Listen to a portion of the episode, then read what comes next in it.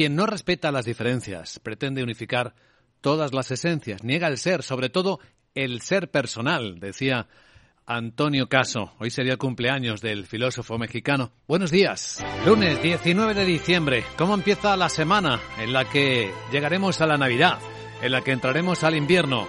Tras de nosotros dos semanas consecutivas de caídas en las bolsas, expresan miedo a que una parte del mundo esté entrando ya en recesión y en otra, la alta inflación provoque mayores subidas de tipos de interés de lo que se esperaba o se planeaba.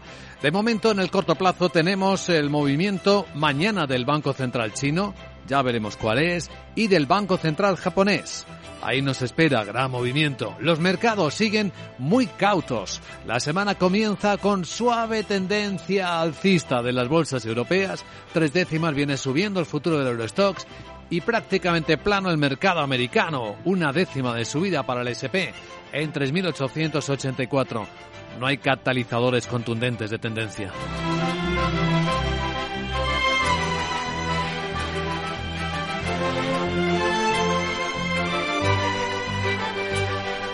En el mapa de riesgos, la guerra de Ucrania continúa. Durante el fin de semana, ataques con drones a la capital Kiev por lado del ejército ruso. Hoy Vladimir Putin está en Bielorrusia, lo que le ha llevado al presidente ucraniano Volodymyr Zelensky a anunciar que habrá cambio de estrategia, que habrá que empezar a cuidar la frontera norte. Dice que la defensa de la frontera con Rusia y también la de Bielorrusia es ahora una prioridad constante. Nos estamos preparando para todos los posibles escenarios de defensa.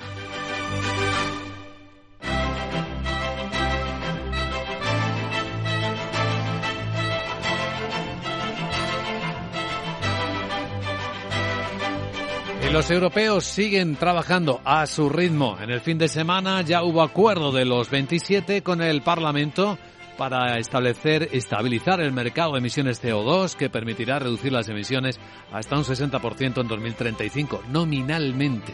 Mientras que los ministros de Energía, y hoy por quinta vez, van a intentar ya por fin cerrar un acuerdo para establecer un mecanismo que limite los precios del gas importado no tan bajos que se quede Europa sin gas, sin quien le venda gas, ni tan altos que siga haciendo polvo la inflación, el gasto de las empresas y los consumidores. La ministra de Transición Ecológica española, Teresa Rivera, está entre quienes es optimista.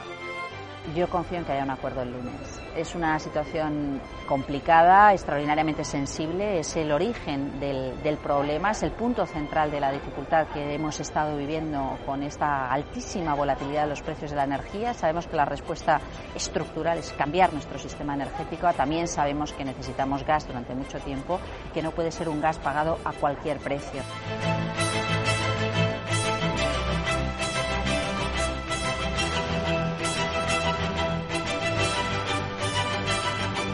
Sí, va a ser un lunes de alta intensidad en la política europea, también en la española, porque hoy es el pleno aplazado el viernes del Tribunal Constitucional para pronunciarse después de los eh, de las dos peticiones del Partido Popular sobre la reforma de su sistema de elección, la que entró y aprobó el Parlamento el pasado viernes y que el PP considera que invade la legitimidad de Ciudadanos, mientras que el PSOE durante el fin de semana también ha enviado dos escritos al Tribunal Constitucional diciendo que no respetarlo, la decisión del Parlamento, podría ser no respetar la soberanía de los ciudadanos.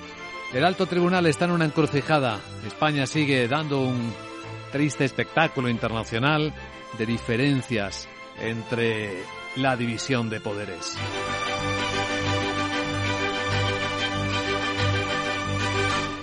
¿Y qué más? Bueno, pues el día 29 de diciembre, el día después de los inocentes, el gobierno de España en el último Consejo de Ministros del año aprobará los paquetes de ayudas, los cambios de ayudas.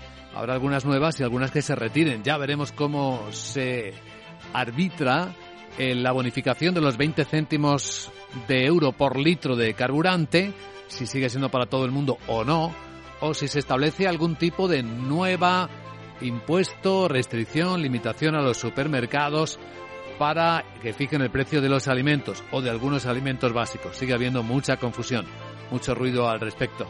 Pero hay una fecha, como ha dicho en un mitin el presidente del gobierno Pedro Sánchez.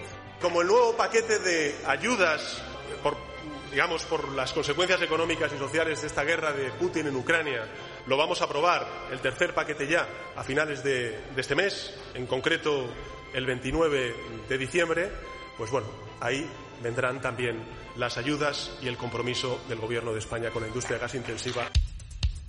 Capital, la Bolsa y la Vida, con Luis Vicente Muñoz.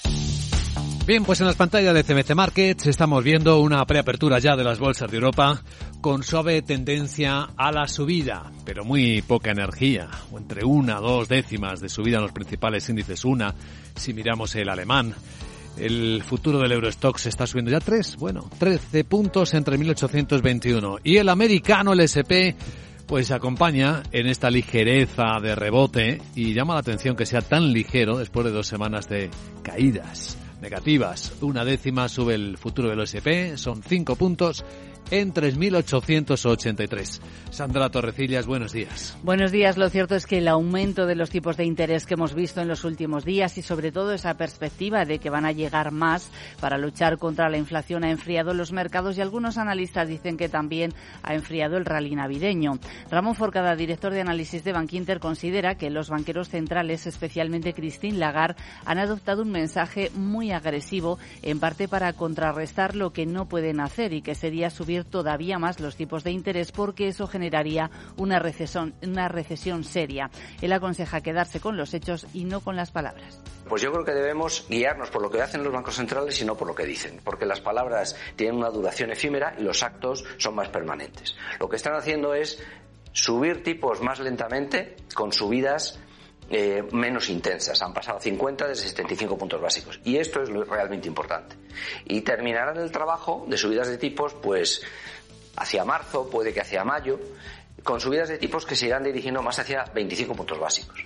Como gran referencia de la semana, este analista pone el foco en el deflactor del consumo que esperamos el viernes en Estados Unidos y que se podría reducir de forma sustancial. Y esta mañana en Alemania eh, tendremos el índice IFO de confianza empresarial del mes de diciembre que podría mejorar desde 86,3 hasta 87,4. Veamos ahora mm, los protagonistas. Entre ellos eh, va a estar la alemana Uniper. Sí, porque hoy celebra Junta General de Accionistas. Es la mayor víctima de la crisis energética de Europa hasta el momento.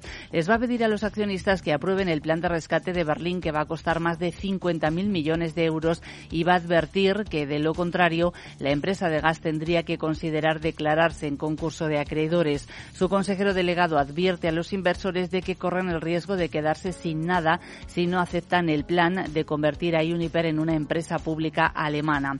La falta de gas ruso tras las sanciones occidentales a Rusia han provocado unos números rojos en la compañía de 40.000 millones de euros, la mayor pérdida en la historia empresarial alemana. Y una cifra espectacular más que está ofreciendo Reuters en estos momentos dice que el gobierno alemán está preparado además para asumir riesgos asociados a derivados eh, que tiene la empresa para protegerse por las fluctuaciones del precio de la energía por 216.000 millones de euros. También en nuestro foco está Iberdrola. Su filial brasileña Neoenergia y una filial de Electrobras han intercambiado participaciones por 148 millones de dólares que van a afectar a operaciones en centrales hidroeléctricas. Y por otra parte, la filial estadounidense de Iberdrola, Avangrid, anunció el pasado viernes eh, que ha solicitado que se abandone la revisión de los contratos para la venta de energía de un gran parque eólico marino en Massachusetts, en Estados Unidos. Considera que el proyecto no es viable en esos términos por la actual coyuntura económica. ¿Y qué más? Pues este lunes comienza su andadura en el IBEX 35 Logista y lo abandona Farmamar. A las ocho y cuarto en la entrevista Capital vamos a hablar con el director financiero de Logista, Pedro Losada, con el que vamos eh, a charlar sobre los proyectos de expansión, las perspectivas y también el dividendo de la empresa. Y miraremos también a ACS porque la compañía minera TIES, que está controlada por una de sus filiales, ha renovado un contrato minero en Indonesia por más de 230 millones de dólares. A continuación, claves, pero con perspectiva de Wall Street.